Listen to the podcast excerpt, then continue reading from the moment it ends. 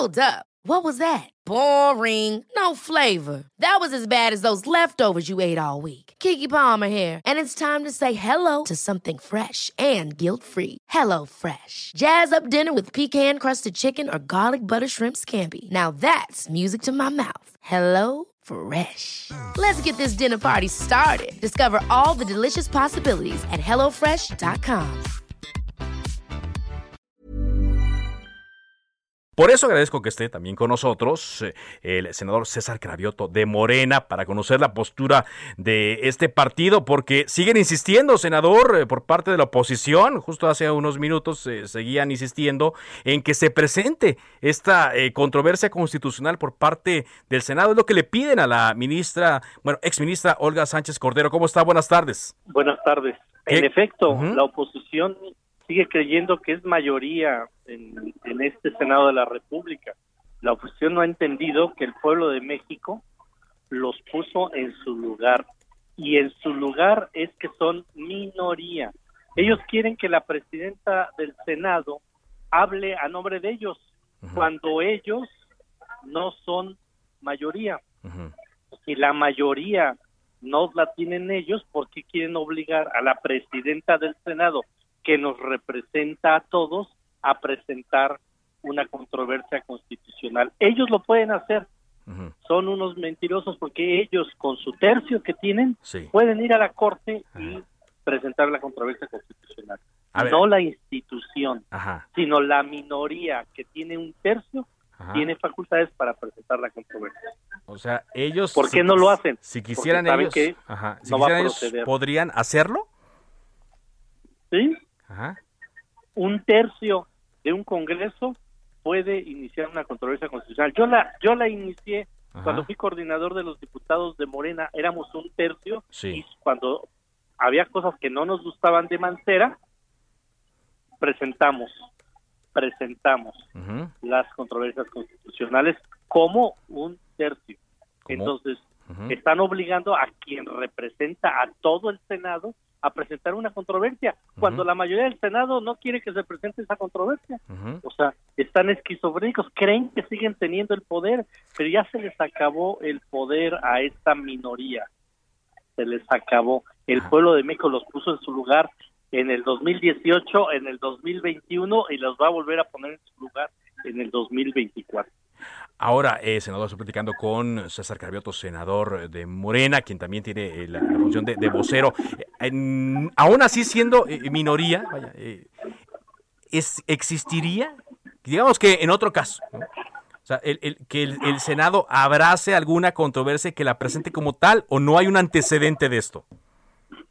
No, porque la presidenta, la presidenta del Senado presidenta del Senado sí.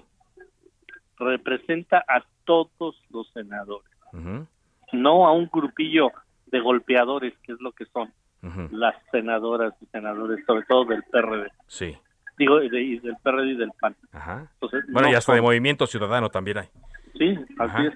Entonces, ellos, ellos tienen que aceptar su realidad y su realidad es que son una minoría Además, la presidenta del Senado argumentó de manera perfectamente jurídica por qué no podía presentar una controversia, pero ni jurídicamente ni políticamente tienen razón.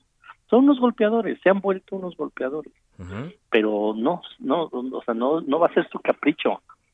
que, que trabajen para que tengan una mayoría y entonces pueden venir a decir lo que quieran.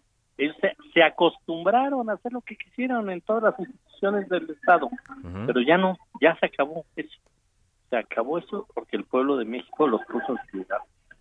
Ahora, eh, la senadora también argumentaba que, bueno, daba a entender de que esto no era un proceso legal, sino político, y que por eso no se debía utilizar la tribuna del Senado. ¿Perdón? Que decía que era, eh, decía, eh, se deben respetar los procesos legales y tomar decisiones con sustento jurídico y no político por el bien de esta máxima tribuna de los mexicanos. ¿Es más político? Lo sustentó. ¿Sí? Lo sustentó la presidenta. Ajá. Jurídicamente lo sustentó. O sea, ¿cuál fue el sustento de la presidenta?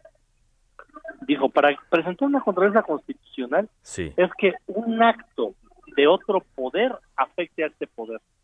el acto que hizo el presidente de la República a través de un acuerdo no afecta al poder legislativo.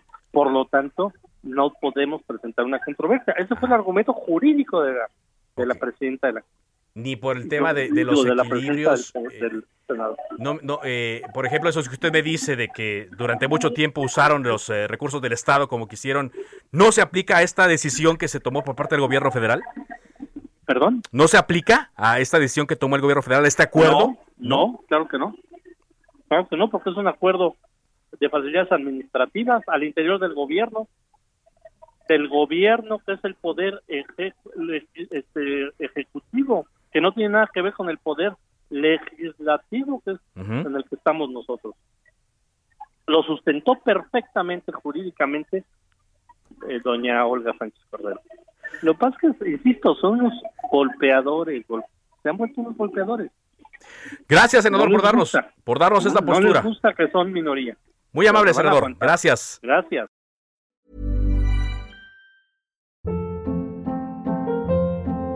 Hold up. What was that? Boring. No flavor. That was as bad as those leftovers you ate all week. Kiki Palmer here, and it's time to say hello to something fresh and guilt-free. Hello Fresh. Jazz up dinner with pecan-crusted chicken or garlic butter shrimp scampi. Now that's music to my mouth. Hello Fresh. Let's get this dinner party started. Discover all the delicious possibilities at hellofresh.com.